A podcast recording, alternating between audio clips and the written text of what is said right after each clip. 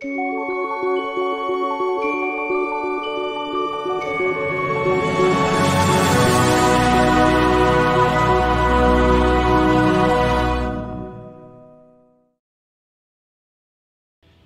isso aí. Vamos lá, né, pessoal? Mais um, mais um momento, mais uma oportunidade de nos intercambiarmos. Parece que agora está tudo ok. Os ajustes finais. Vamos lá. Tema de hoje: as lágrimas, as lágrimas no Apocalipse. Lembrando, o Apocalipse de João é o livro é o livro da aprovação, da reprovação, da instrução, da promessa. João, exilado, preso na ilha de Patmos. No último evento, trabalhamos o tema transição da justiça para o amor. E hoje, vamos refletir em torno das lágrimas no Apocalipse. Bora lá? Então nós vamos iniciar o evento de hoje fazendo a leitura do texto que está sendo estudado. O livro selado com sete selos. Somente o Cordeiro é digno de abri-lo. Vamos lá. O texto diz assim: capítulo 5, verso 1. E vi na destra do que estava sentado sobre o trono um livro, escrito por dentro e por fora, selado com sete selos. E vi um anjo forte bradando com grande voz: quem é digno de abrir o livro e de desatar os seus selos? E ninguém no céu, nem na terra, nem debaixo da terra podia abrir o livro, nem olhar para ele. E eu chorava muito, porque ninguém for achado digno de abrir o livro, nem de o ler, nem de olhar para ele. E disse-me um dos anciãos: Não chores, não chores. Eis aqui o leão da tribo de Judá, a raiz de Davi, que venceu para abrir o livro e desatar os seus sete selos. E olhei, e eis que estava no meio do trono e dos quatro animais viventes, e entre os anciãos, um cordeiro, como havendo sido morto. E tinha sete pontas e sete olhos, que são os sete Espíritos de Deus, enviados a toda a terra. E veio e tomou o livro da destra do que estava sentado no trono. E havendo tomado o livro, os quatro animais e os vinte e quatro anciãos prostraram-se diante do cordeiro. Tendo todos eles harpas e salvas de ouro cheias de incenso, que são as orações dos santos. E cantavam um novo cântico, dizendo: Digno és de tomar o livro e de abrir os seus selos, porque foste morto e com o teu sangue nos compraste para Deus de toda a tribo e língua e povo e nação. E para o nosso Deus os fizestes reis e sacerdotes.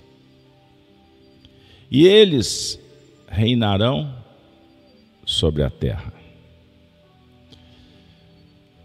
Vamos ficar por aqui.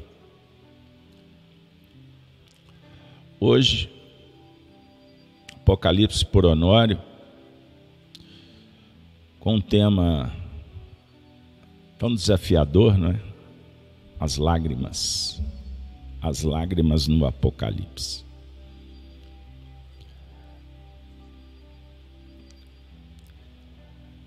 Palavra de Deus, a manifestação da divindade, por exemplo, no Salmo 50, 56, 9, encontramos a seguinte expressão: Deus reúne as lágrimas de cada um em um odre e não perde nenhuma. Palavras que encontram ressonância nas últimas páginas do livro Apocalipse. E o próprio Deus com eles será Deus. Ele enxugará toda lágrima dos seus olhos. É uma promessa extraordinária, vocês concordam? Ele, o Pai, enxugará toda lágrima dos olhos daqueles que entenderam e seguem a proposta do Cordeiro. E dentro da linha evolutiva, essa expressão está no final do compêndio da revelação, significa que a lágrima será enxugada ao final, na completude, a definir que a, as lágrimas banham a alma nos ajudam a limpar, limpar, limpar todas as sujidades dentro do processo das expiações, das provas. Uma vez que Deus não apenas vê as nossas lágrimas, lágrimas, mas ele recolhe-as no seu odre. Nós que somos humanos, guardamos e fazemos registros de eventos e de coisas que nos são importantes. Deus também guarda coisas importantes, que são as nossas lágrimas, e todas devidamente anotadas no livro da vida. Por isso, muitos se emocionam quando falam de Deus, as lágrimas surgem. Pois se manifesta a essência. E experimentamos uma uma condição, uma experiência única, mística, divina, que não encontramos possibilidades em qualquer ambiente material. Entendam isso.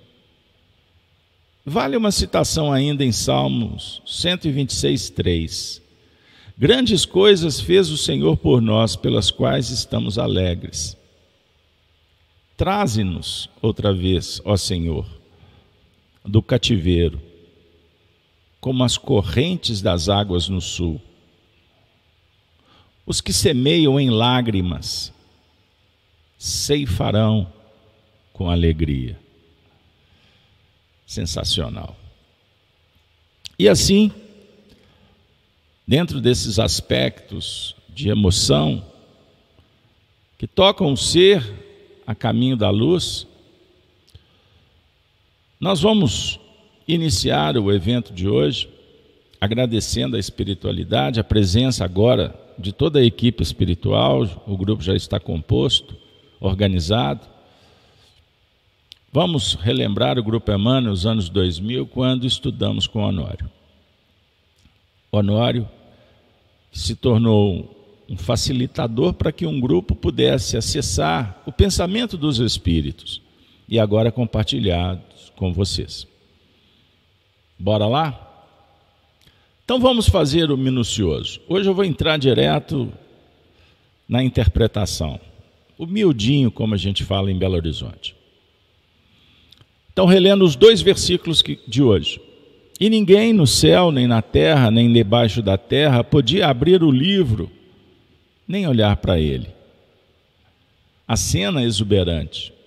João, sensibilizado, diante daquele que ocupava o trono, Deus.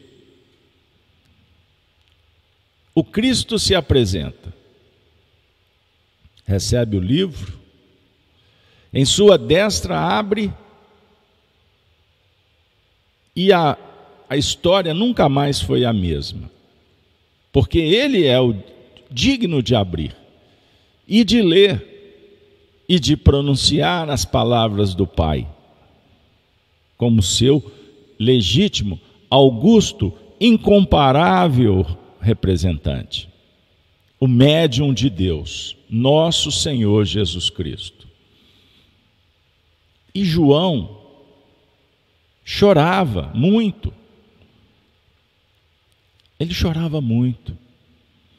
Por qual razão? porque ninguém era digno, ninguém era digno de abrir o livro, nem de o ler, e muito menos nem de olhar para ele.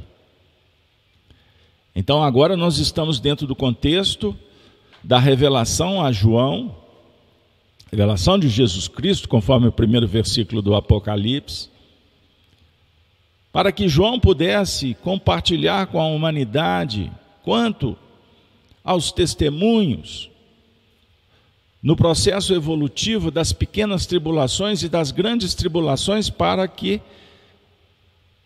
como indivíduos e coletividades, subamos ao monte no trabalho da conquista espiritual.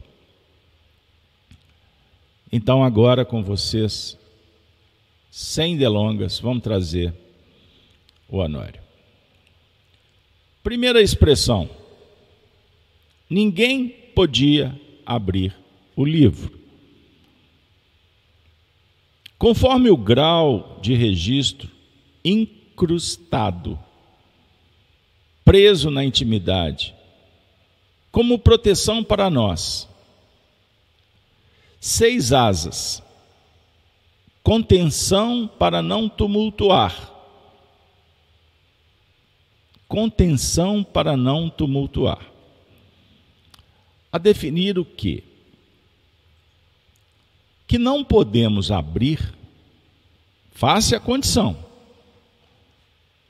A mente é o espelho da vida, é o espelho da alma. Então você não pode dar um passo acima das possibilidades. Por isso Emmanuel trata a mente como um campo da consciência. Campo. E no campo nós podemos pressupor limites. O campo pode se expandir, é verdade? Mas você não tem autoridade, autorização, condições, fôlego para sair da ambiência que a natureza favorece porque senão estaremos contra a lei divina. E aí perdemos o rumo.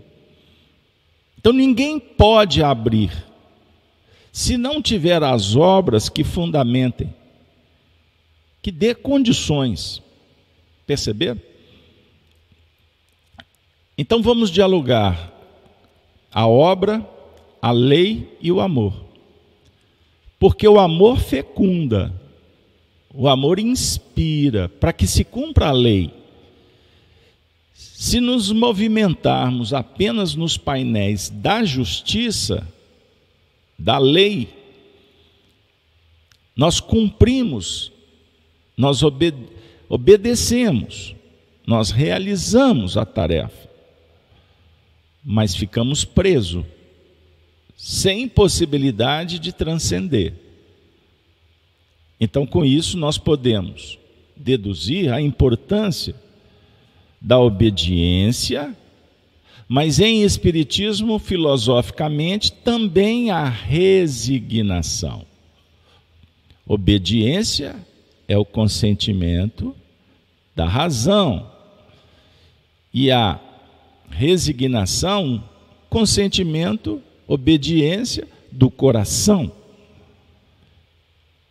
Então a questão não é apenas cumprir, mas a realizar amando para transcender, para fazer diferente. Por isso Jesus disse: quando alguém te pedir para andar uma milha,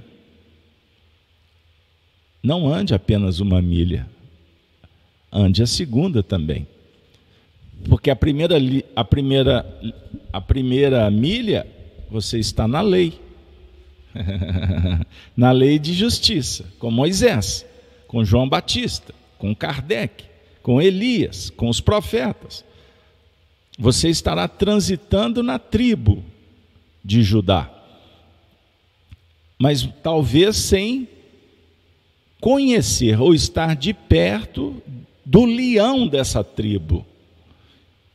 O leão da tribo de Judá, que acabamos de citar na leitura. Quem é o leão da tribo de Judá? Senão o cordeiro. Então, o leão e o cordeiro na dupla face. O Cristo. Compreenderam? Agora, nós também podemos não ter acesso, e o que faz João se sensibilizar em lágrimas, porque ninguém podia abrir o livro, aqui o contexto toma uma outra direção. Por que, que João chorava? Ele vai chorar pela criança que não pode acessar a universidade, entre aspas, só para uma alusão aqui da terra, né? Não, a criança está no processo. Ela permanecendo, ela vai chegar na, na, na graduação dentro das possibilidades. Então o pai não chora, porque o menino está indo para o segundo ano. Ele está na linha. Mas João chora por aqueles que poderiam, que deveriam, mas que não podem, na verdade, não têm acesso. Então, o Apocalipse é o livro do testemunho, da reprovação ou da aprovação. Então, se João chora diante dos painéis que ele vê no mundo espiritual, ele está chorando por Israel. Ele está chorando pelo filho da lei que não cumpre a lei por rebeldia.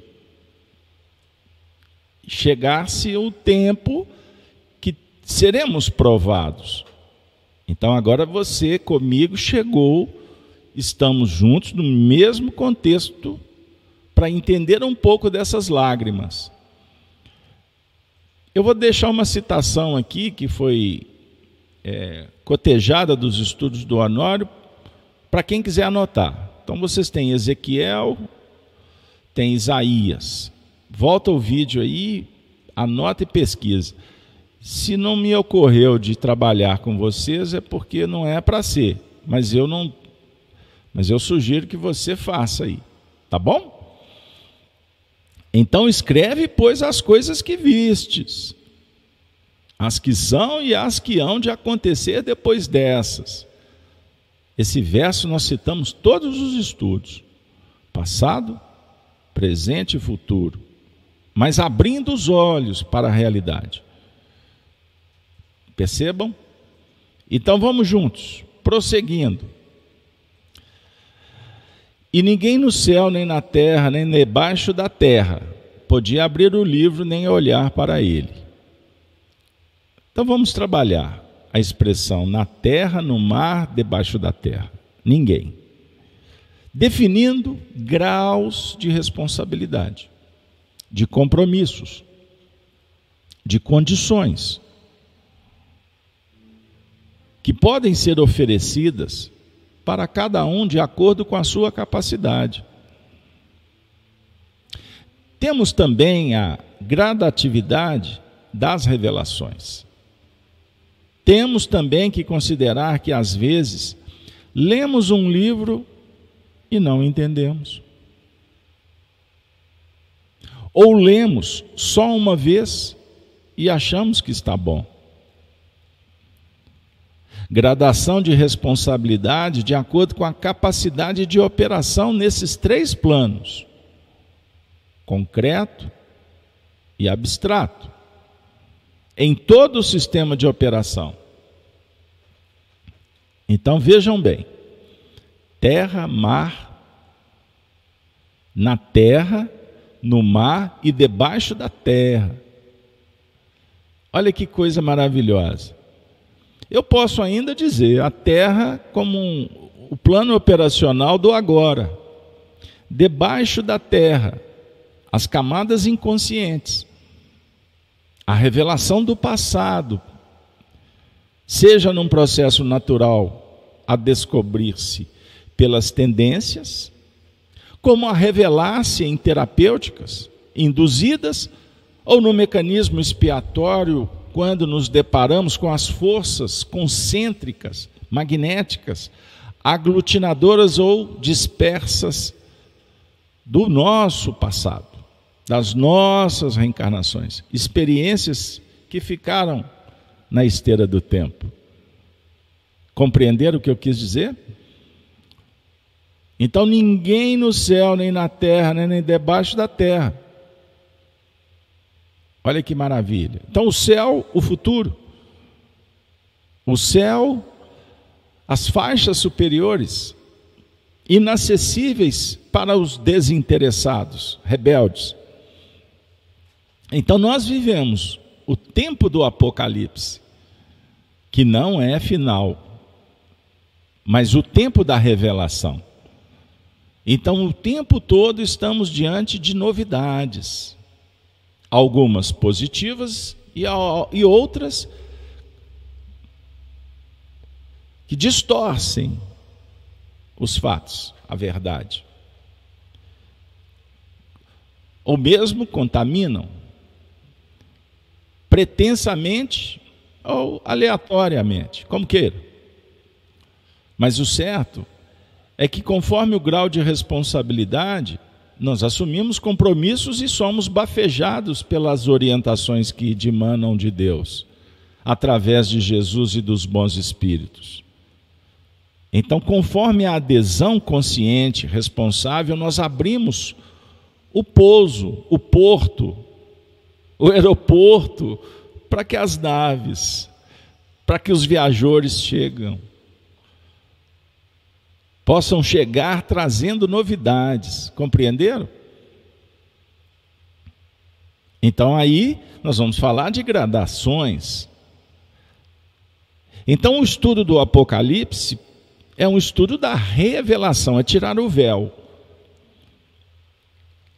Estamos dizendo assim: quero ser digno, mas também dizendo: Senhor, me ajude, porque não basta não basta colocar o pé na estrada com coragem, com humildade, com virtude. Para adquirir os méritos, se a providência divina não favorecer, não chancelar, não vamos conseguir sozinhos. Então, dentro das linhas naturalistas, que são dimanadas por aí, nós podemos dizer o seguinte: não concebemos em Espiritismo a evolução apenas por responsabilização do indivíduo. A evolução se dá pela conjugação do céu, do mar, da terra, do movimento evolutivo em nível social, racional, emocional mas espiritual. Espiritual significa em convivência com os espíritos. O materialismo vai andar de bicicleta sem corrente, sem rodinha, vai patinar e vai cair. Já está caindo, pois estamos entrando na hora em que as coisas estão sendo colocadas no lugar. Então nós temos que estar preparados para os escândalos. Daqui a pouco explode um escândalo e o mundo inteiro é abalado com uma notícia. Abalado por quê? Impactado por qual razão? Porque se iludiu. Quem não se ilude só tem confirmações. Então vivemos o período em que o que está debaixo do tapete aparece. Por isso nós estamos nos conhecendo um pouco mais agora. É muito comum nos nossos ambientes de estudo pessoas afirmarem, e nós corroboramos do pensamento: meu Deus, eu não sabia. Eu não sabia. Que apareceu aqui, eu não vou perder viagem. Daniel 9, 24. Necessitamos de 70 semanas. Estão determinadas sobre o, o teu povo e sobre a tua santa cidade, para fazer cessar a transgressão, para dar fim aos pecados para espiar a iniquidade, para trazer a justiça eterna, para selar a visão e a profecia e para ungir o Santo dos Santos. Nós estamos vivendo estas sete semanas para que haja a purgação, vou dizer assim, a purificação para que o Santo dos Santos seja ungido e para que a profecia se cumpra. Compreenderam? Então estamos no momento em que as revelações estão batendo na porta de todos os lares, de todos os segmentos, de todas as religiões. Nos ambientes interessados na luz, quanto nos ambientes que representam a treva interna e exterior. A revelação vem. É óbvio que para João em Pátimos a revelação vem por Jesus Cristo.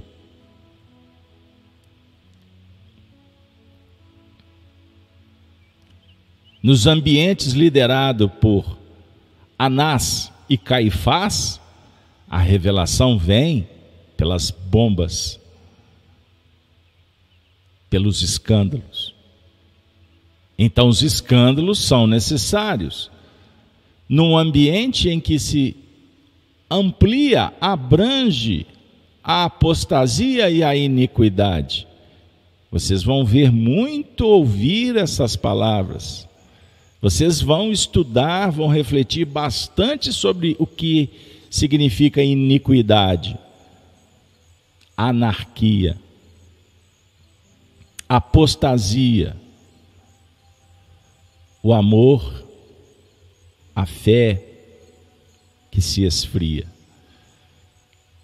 o afastamento das bases. Perceberam?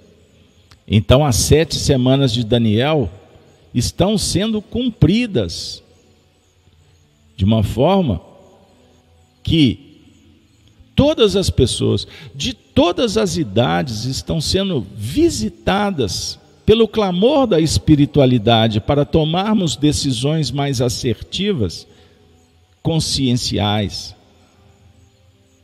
E aí a gente volta um pouquinho no Apocalipse, quando Jesus, na revelação, manda que João escrevesse as sete igrejas.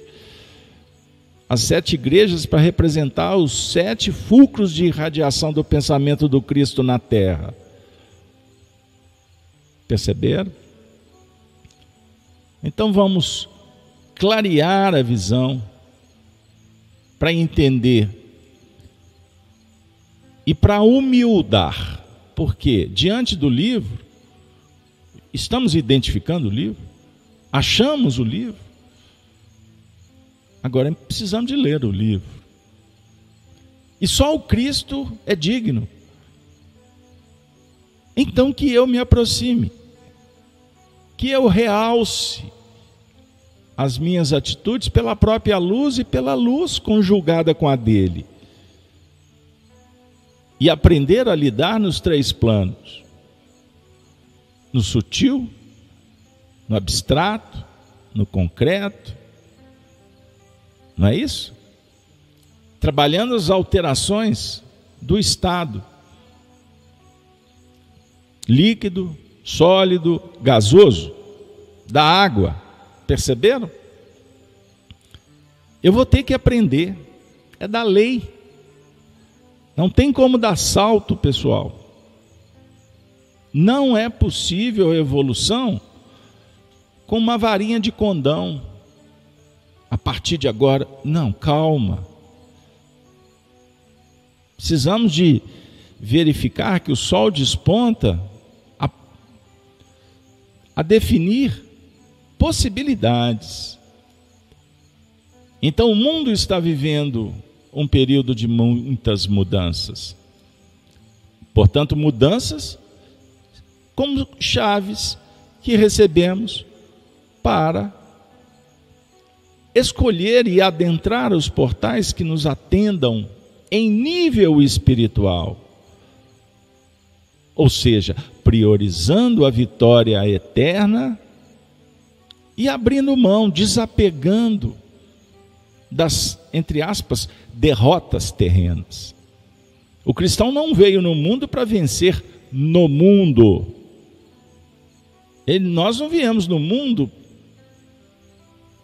para colocar as coisas no lugar, a não ser na sua casa, na sua vida. Você não tem o direito de ir na casa do vizinho para dizer que o quadro está torto. Porque se o fizer, você pode, como falam aqui no interior, né, tomar uma carada. Ou seja, oh, calma aí, cara. A casa aqui não é sua, não. Aí você vai ficar. Perceberam? Nós não temos o controle a não ser na jurisdição pessoal. Você não controla o pensamento de ninguém. Então, se nós estamos assistindo um,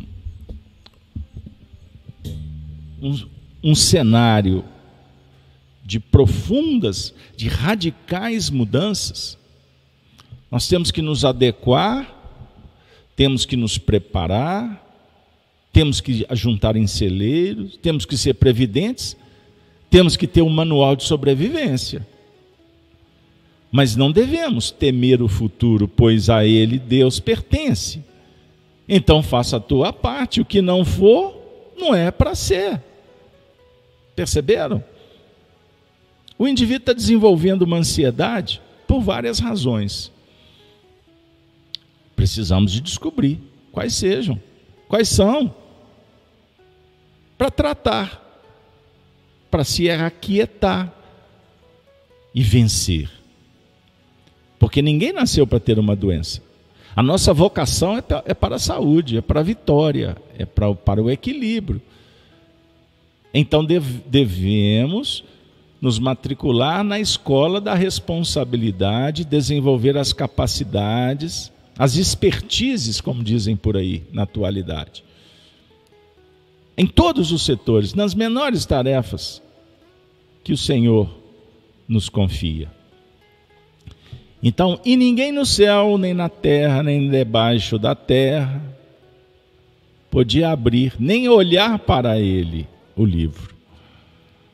Então, nem olhar, definindo componente de indução, o olhar, de importância que ainda não aferimos de modo total. Perceberam? de modo total. Ah, o nosso amigo Maciste, só para me bater um papinho com, com a galera aqui, está dizendo: sou mineiro, morando em Fortaleza. Sensacional, hein, amigão? Hein, amigo? Que beleza! Quando você for indo à praia, por favor, é um mergulho para o Casalberto. Porque mineiro invade, né? A gente não tem. Brincadeira, só para quebrar um pouquinho aqui nesse calor abençoado do mais belo horizonte. Um mar, hein? Que maravilha. Define o que? Capacidade de ver.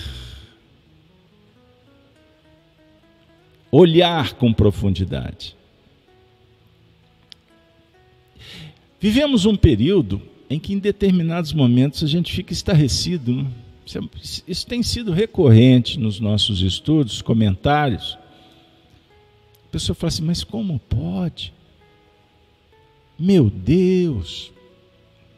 Ontem alguém me disse assim: o pior cego não é aquele que não quer ver. O pior cego é aquele que acha que está vendo. É aquele que acha que está tá vendo. É o tempo que vivemos da opinião.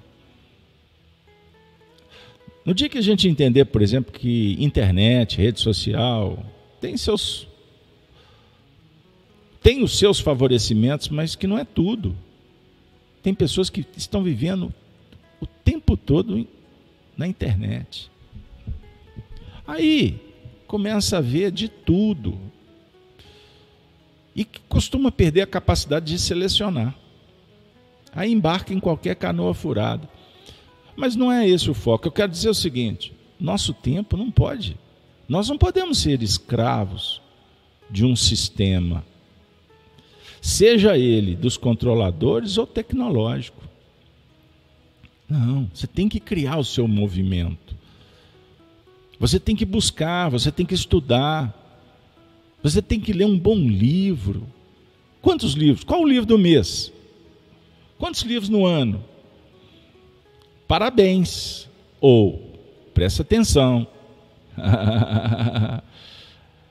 Porque os desígnios divinos precisam ser observados com profundidade, com sabedoria, para que, inclusive, tenhamos possibilidade de ver o agora e conseguir ver também o daqui a pouco, o futuro. Para que o futuro não seja mais como foi antigamente, parafraseando a música. Porque agora você está vendo. Então, se antes a gente observava com os fatores indutores das complicações, as influências, você era guiado a ver daquele jeito, você se movimentava pelo pensamento dos outros, não tinha ideias próprias. Ou fique esperto, a caravana passa. A caravana passa. Eu sei que os cães, os cães ladram enquanto ela passa. Mas passa, passa a prestar atenção para, para o trocadilho emanuelista. Preste atenção, porque tem muita coisa acontecendo, inclusive você precisa de saber que existem pautas aí que estão numa, numa escalada violenta e você precisa de entender o que está acontecendo para não ser atropelado pela carruagem, pela biga. Eu ainda estou no passado. Porque não adianta você estar preocupado em ser atropelado pelo trem-bala se você não conseguiu administrar a, o possível atropelamento de um carro de boi lá do interior de Minas Gerais, lá da roça. Ele passa por cima. Você já está escutando o barulho do carro de boi, mas não se protege. Aí o boi que está sendo guiado, ele não pensa, ele vai passar por cima. E nós, como boiadas, sermos sendo manipulados. Então você continua gastando sua hora, seu, sua vida assistindo caixinha luminosa, dando atenção para a imprensa, que é plataforma de expressão do controlador, Quantas milhões, quantas, quantos bilhões estão no mundo sem ideias próprias? Você não pode ser mais um. Então é necessário, conforme o Apocalipse, vencer aquele olhar que cria resistência para enfrentar a realidade. E, naturalmente, sanear através do trabalho. Aí entra virtude, humildade, adaptação, coragem. Coragem. Coragem. Então, o verso quarto, João afirma: Eu chorava muito, porque ninguém fora achado digno de abrir o livro, nem de o ler, nem de olhar para ele.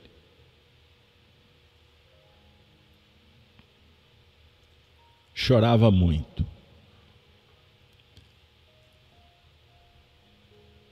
Definindo que o grau de evolução da humanidade ainda é bastante deficitário. Falta de desenvolvimento das condições adequadas para a análise. Saneamento profundo das causas.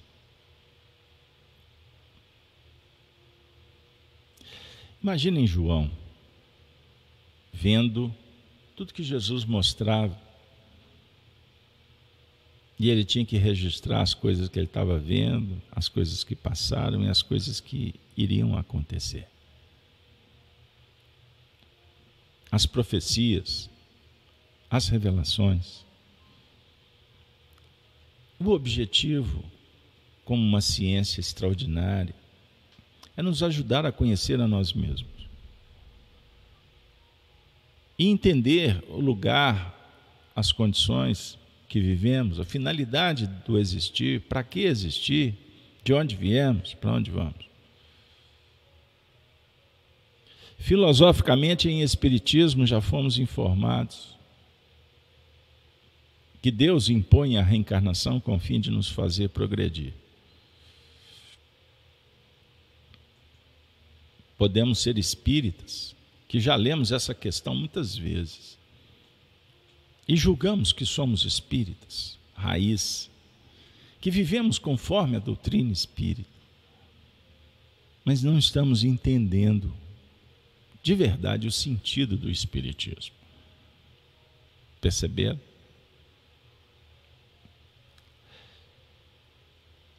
Sugere lágrimas? Lágrimas daqueles que nos tutelam? que estão vibrando pela nossa ascensão, que depende do despertar. Me vem à memória vocês espíritas que já leram e estudaram. Leram e estudaram, porque não basta ler.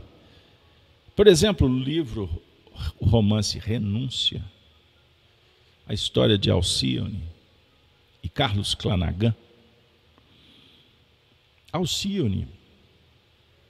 Alcione é o mesmo personagem do romance 50 anos depois, Célia. Célia e Ciro. Lembram do casal? Ah, cristianismo primitivo. Já na Espanha, no século XVII, Alcione volta para a terra para ajudar Ciro. Agora com o nome de Carlos. É uma história extraordinária. Uma história de amor. Amor ágape. Amor ágape. Porque ela chorava, ela lamentava. No mundo em que se encontrava, e tendo informações que a sua alma querida sofria muito nas regiões espirituais do planeta Terra. Claudicava, incipiente, no que remonta à evolução, à vivência da virtude do Evangelho. E ela se propõe, ela deixa as regiões superiores, reduz o padrão vibratório, porque para reencarnar num planeta inferior, o espírito passa por dificuldades, não é simples ele tem que fazer um processo de adaptação complexo. Por isso, alguns autores defendem a tese que Jesus ficou milênios reduzindo o padrão vibratório para reencarnar no planeta. Não entro no mérito, tá bom? Reencarnar não, encarnar, porque aqui foi uma vez só. Não entro no mérito, mas tem algum tipo, tem alguma lógica. Estão vendo? A gente tem que tomar cuidado com o que lê para não levar como verdade absoluta, como fazem por aí, com qualquer leitura. Com qualquer live, o indivíduo pega a informação e sai por aí, pipocando, tomando e, e, e, e correndo riscos. Mas vamos lá. O que, que nós queremos dizer? Alcione chorava. No sentido de expressar a sua sensibilidade, a, a lágrima que lava a alma. É diferente do lamento é, egóico, vaidoso. Tem, muitos, tem muito choro, tem muito pranto por aí por rebeldia.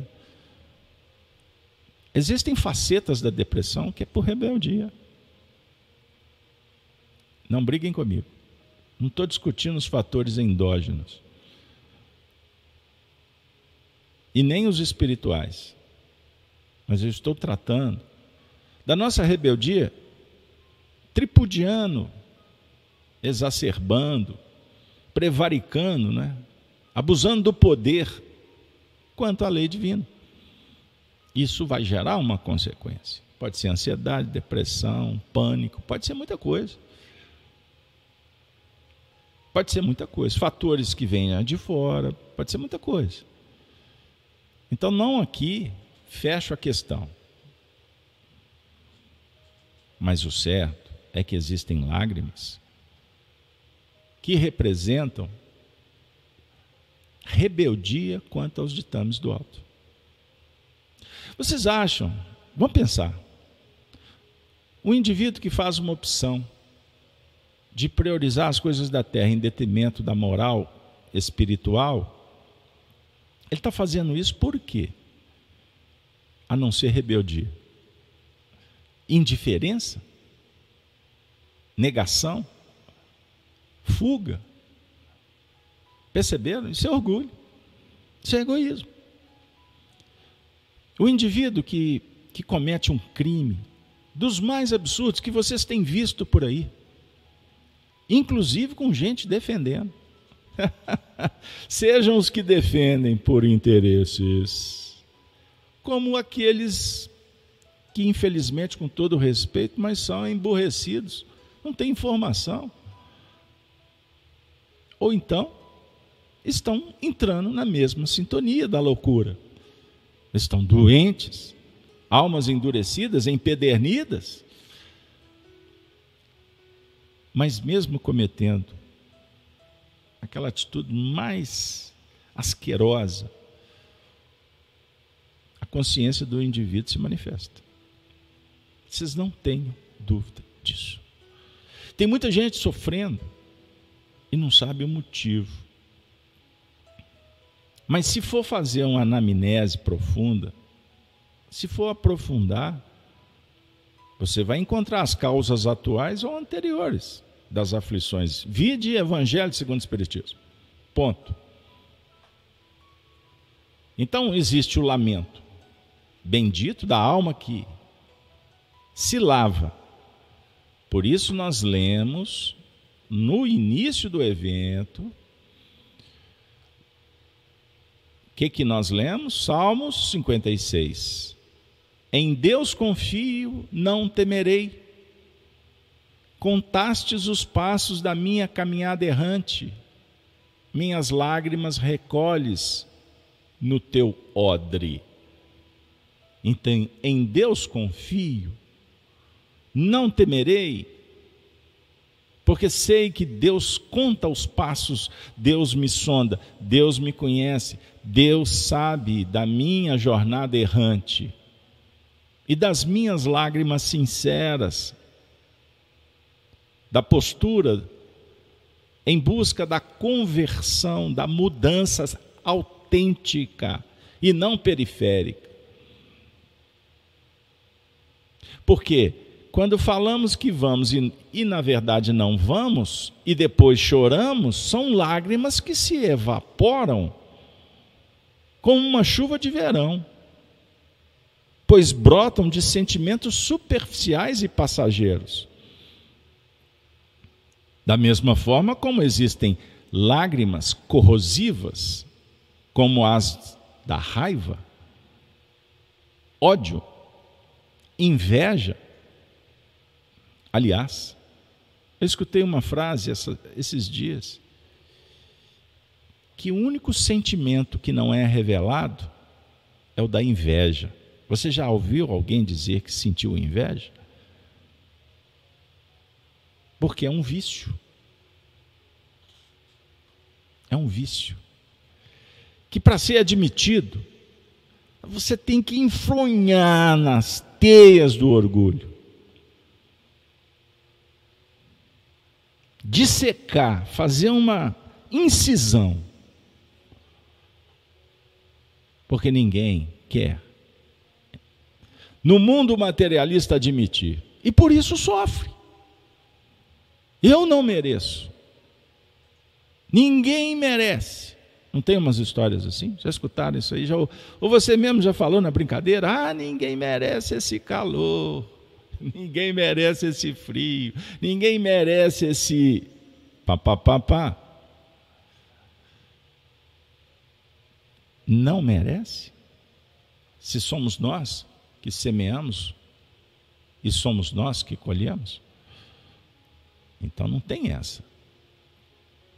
No caso Alcione, suas lágrimas benditas.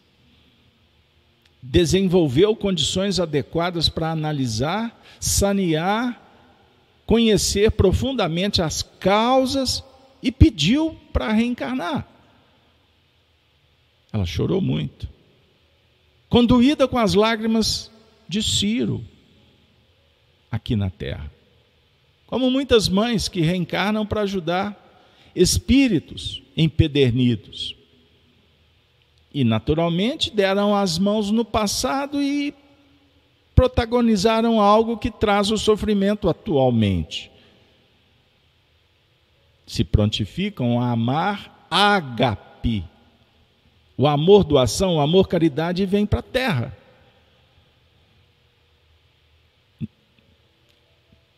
Nesse território de lágrimas,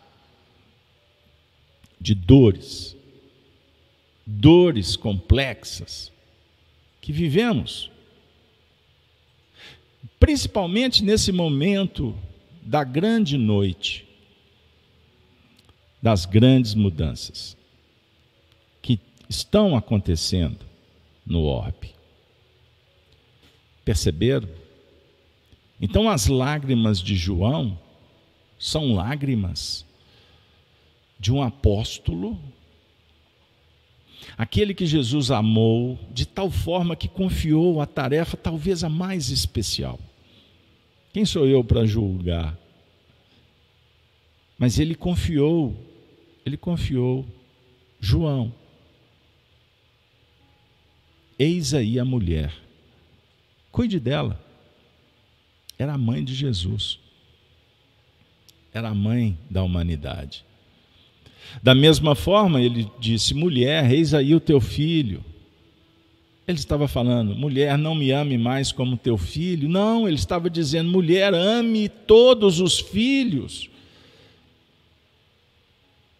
Mas ajude João, porque João é o meu instrumento, é o meu apóstolo para falar a verdade.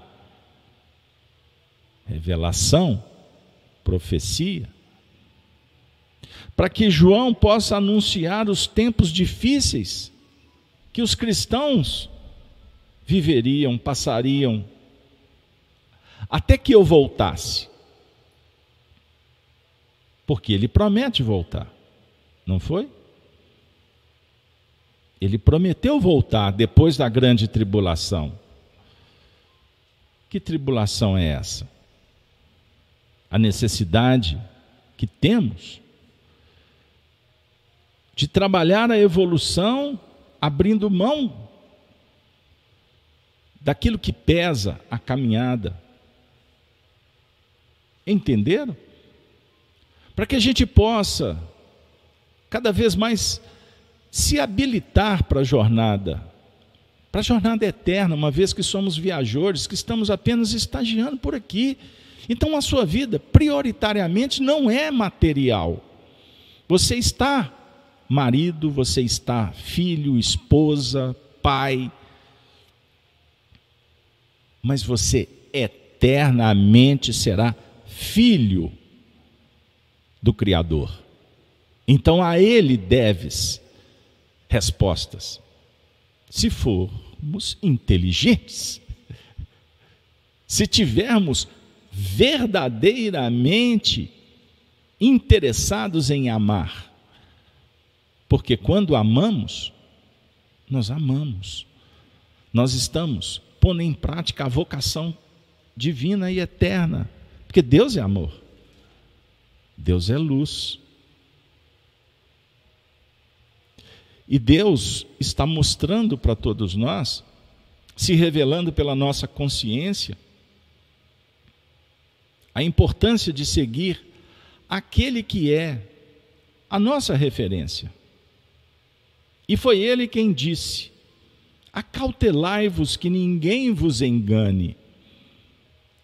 Qual é o desafio do processo da transição?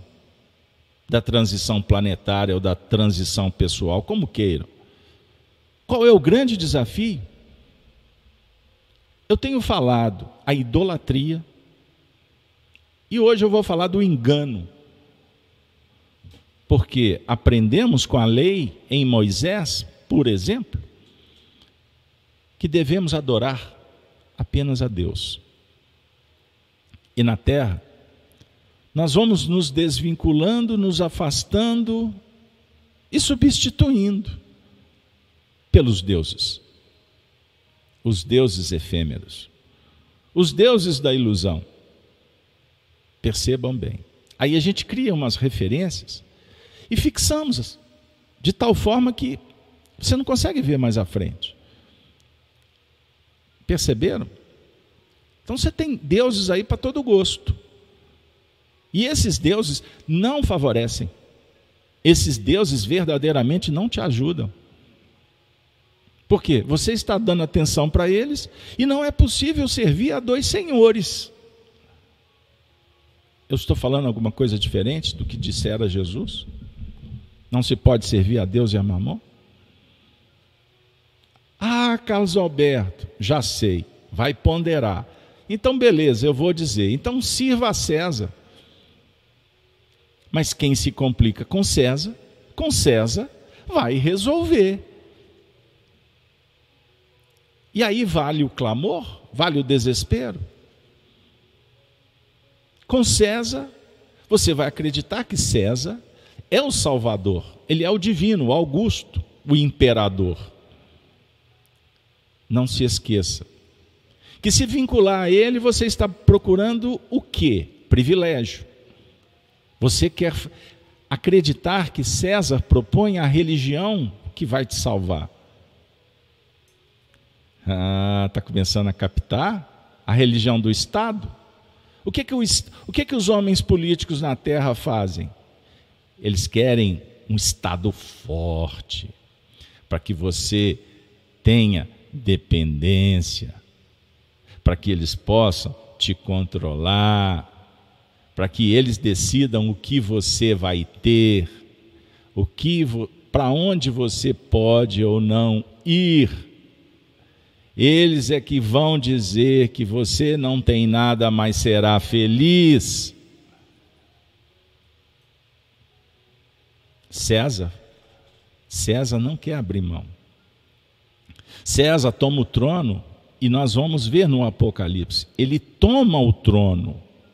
O trono não é dele, o trono é de Deus. Acabamos de ler. Acabamos de ver com João que ele viu aquele que estava sentado no trono. É figurado. É a força divina, Deus em toda parte.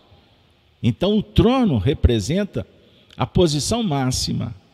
Então, todos aqueles que na terra se fazem os líderes e passam a gostar do poder, eles representam Deus ou o dragão? Então você vai ter que se ajustar com César.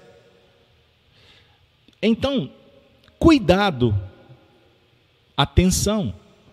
Porque o grande desafio na transição é o engano. O engano é a serpente que enganou, é o jogo da sedução. Perceberam? Então Jesus disse no capítulo 24 de Mateus: Acautelai-vos, que ninguém vos engane, porque muitos virão em meu nome, dizendo eu sou Cristo, e enganarão a muitos. Esse é o período. Muitos virão em meu nome enganando, dizendo que eu sou. Mas eu gostaria de, no meio de tanta tempestade informativa, que você também tenha colírios em mãos, pinga uma gota ou quantas forem necessárias mas não feche os olhos, porque a revelação está acontecendo em todos os lugares. E existe um percentual considerável de coisas sérias. Então, revelação não é só através de médiums espíritas. Aliás, aliás, escassos na atualidade a escassez mediúnica. É verdade. Nós não vivemos mais aquela era de Francisco Cândido Xavier e milhares de médiums extremamente competentes. Porque nós, espíritas, também estamos vivendo a apostasia, a qualidade, a frequência, a disciplina, assiduidade, pontualidade, comprometimento tem se esvaziado. Pergunte o dirigente da sua regi região. O que, que aconteceu pós o fenômeno da crise ocorrida aí há uns tempos atrás? A crise da abelhinha. O que, que aconteceu? Hoje, quantos espíritas se dão por satisfeito ligando rede social. E as tarefas por fazer? E os sofredores, encarnados e desencarnados? Aonde eles ficam nisso aí? Se o hospital está fechado, todo mundo gozando a vida, todo mundo deitado no sofá, na cama do reconforto, a caridade fica por fazer. Quantos discutidores o bem fica a desejar? Quantos doutores que não se propõem a fazer? Jesus aguarda decisões para que a verdade se faça. Então ouvireis de guerras e de rumores de guerras. Olhai, não vos assusteis, porque é mister que isso tudo aconteça não vos atemorizeis, porque é necessário que aconteça. Você não estará sendo enganado, porque é necessário que haja seleção, é necessário o sacrifício. Então, muitas pessoas reencarnam sabendo do sacrifício, mesmo que elas possam não se recordar agora mas tem muita gente sendo trucidado por aí, porque vieram para tal. O que jamais justifica atrocidades, violência em qualquer nível, preconceito em qualquer setor. Porquanto se levantará nação contra nação, e reino contra reino, e haverá fomes, e pestes, ou crises sanitárias, como queira, e terremotos em vários lugares. O interessante é que existem profetas controladores que, inclusive, anunciam que, ó, daqui a algum tempo vai ter. Coincidência, depois tem. Novos Jeremias, Daniel reencarnado, meses antes, apresentam até mapas e passam um tempo conflitos naquele setor. Foi por acaso? ou tudo anunciado. Então, quando ouvireis de guerras e estarrecidos diante de cenários absurdos, lembrem-se de, uma, de, de, de duas vítimas de qualquer conflito. Primeiro, a verdade. Segundo, os civis. São as vítimas. A verdade e os civis. E tem aqueles que estão pelo mundo inteiro, uns defendendo um lado, outros defendendo outro lado, e não perceberam que estão dentro de um jogo de reino contra reino. O dragão tem muito interesse em que as pessoas estejam divididas. Você não percebeu isso? Mas todas essas coisas são o princípio de dores. Então vos hão de entregar para serdes atormentados, e matar-vos-ão, e sereis odiados de todas as gentes por causa do meu nome. Jesus pronunciou os tempos que vivemos? O que, é que você acha? Nós não falamos de apostasia? Nós não falamos de iniquidade, de anarquia? O que, que sugere a palavra anarquia? A inversão de valores. Uma crise moral é uma convulsão, palavra utilizada por Kardec, uma febre coletiva. Febre está apresentando o quê? Qual o significado da febre? Qual o sentido de uma febre coletiva? Se não um processo de depuração. Perceberam? Nesse tempo, muitos serão escandalizados e trair-se-ão uns aos outros. A uns aos outros se aborrecerão. A definir o que?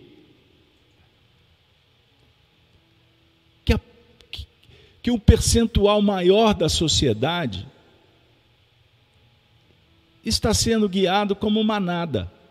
Você se lembra na época da crise sanitária que eles falavam sobre é, imunização de rebanho? Então vocês, todos nós, estamos sendo inspirados pelo dragão, desencarnado e encarnado, para brigar com o semelhante. Porque o caos, a divisão, interessa.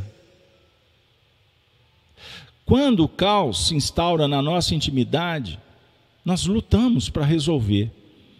Se desconhecemos, vamos, ter, vamos encontrar muitos problemas, até que uma luz divina surge e a gente.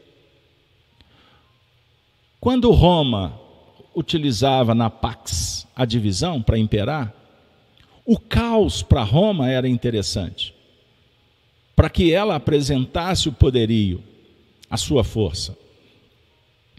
Mas observe que Roma também utilizava estratégias para não entrar num cenário cultural religioso.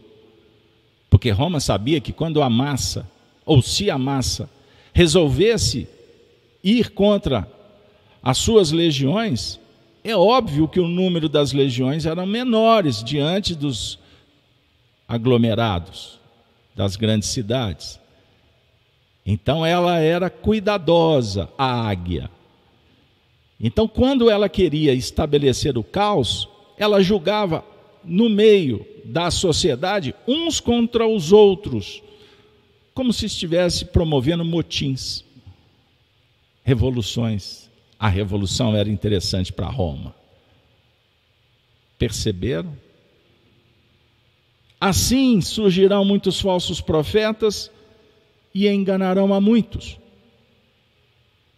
E por se multiplicar a iniquidade, o amor de muitos esfriará. João está chorando em Patmos.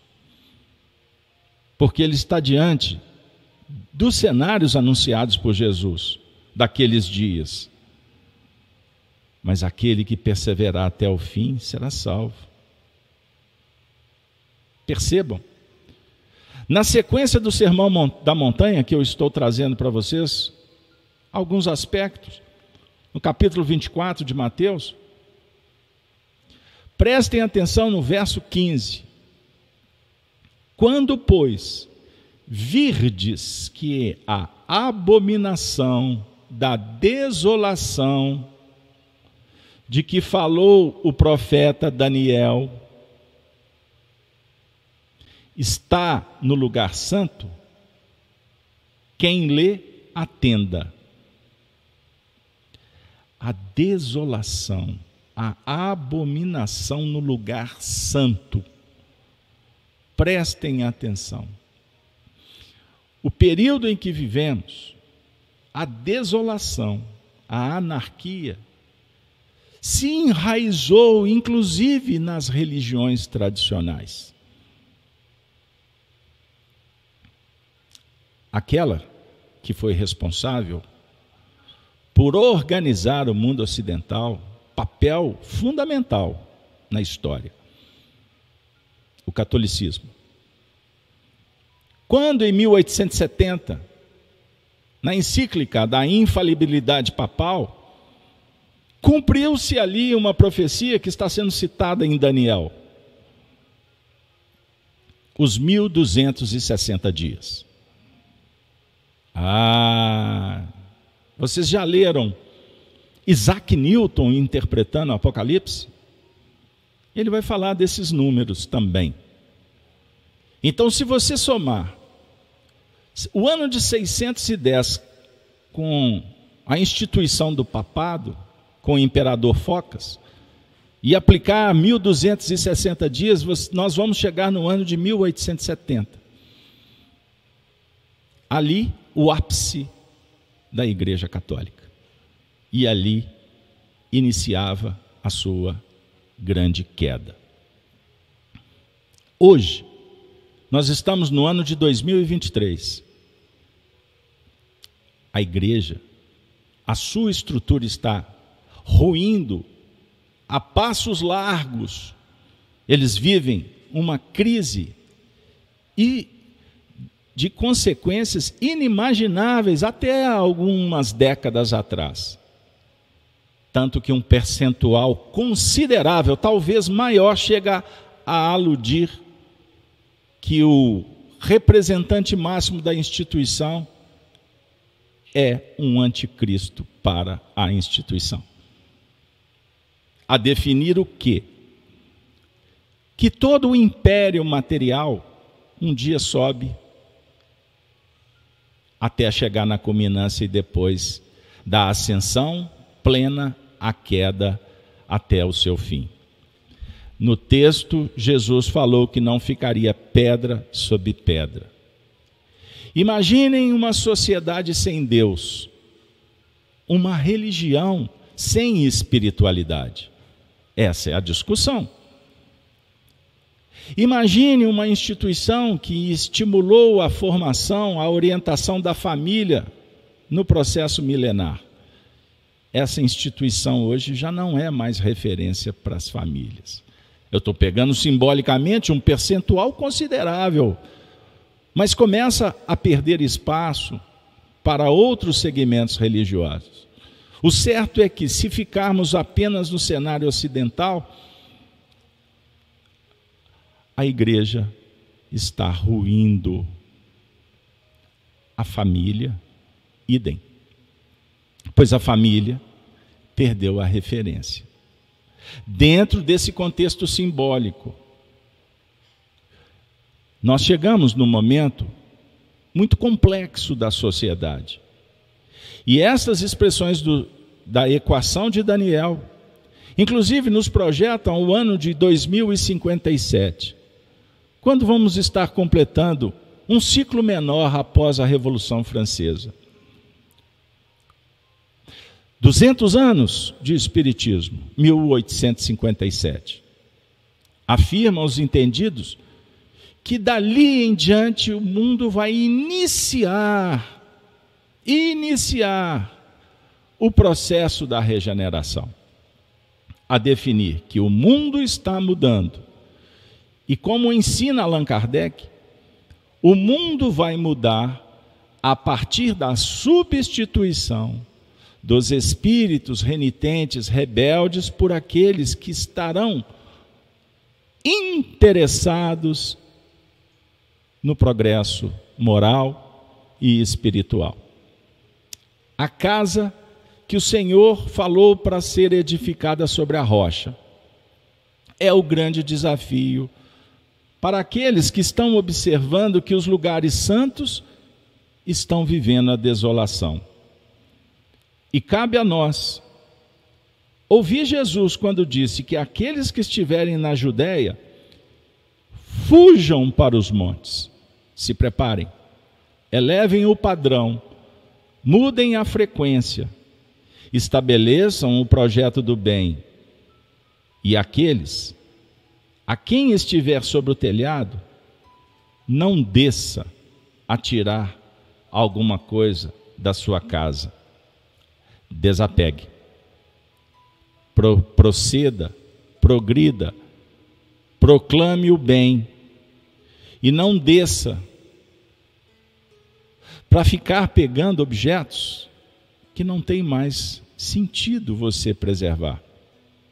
Eis o momento figurado a definir que se você atingiu o telhado, o telhado a representar aquele lugar que colocamos a antena para conectar com as faixas, com as vibrações, com as frequências que vêm do alto. Pode ser que na sua casa você seja o único. Possa ser que muitos ali não observaram o que está acontecendo. Então, mantenha-te firme nos seus propósitos, pois só assim, inclusive, poderá ajudá-los, mas não poderá elevá-los na posição que você se encontra. E quem estiver no campo, não volte atrás a buscar os seus vestidos. Mas, ai das grávidas e das que amamentarem naqueles dias. Ai das grávidas que amamentarem o passado.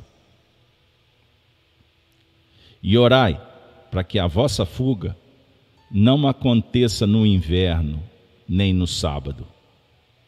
Porque haverá então grande aflição, como nunca houve desde o princípio do mundo até agora nem tampouco há de haver.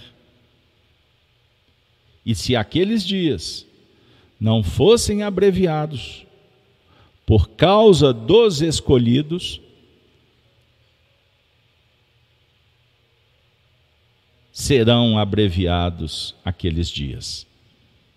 Então, se alguém vos disser, eis que o Cristo está aqui ou ali, não lhe deis créditos, porque surgirão falsos cristos e falsos profetas, e farão tão grandes sinais e prodígios, que, se possível fora, enganariam até os escolhidos.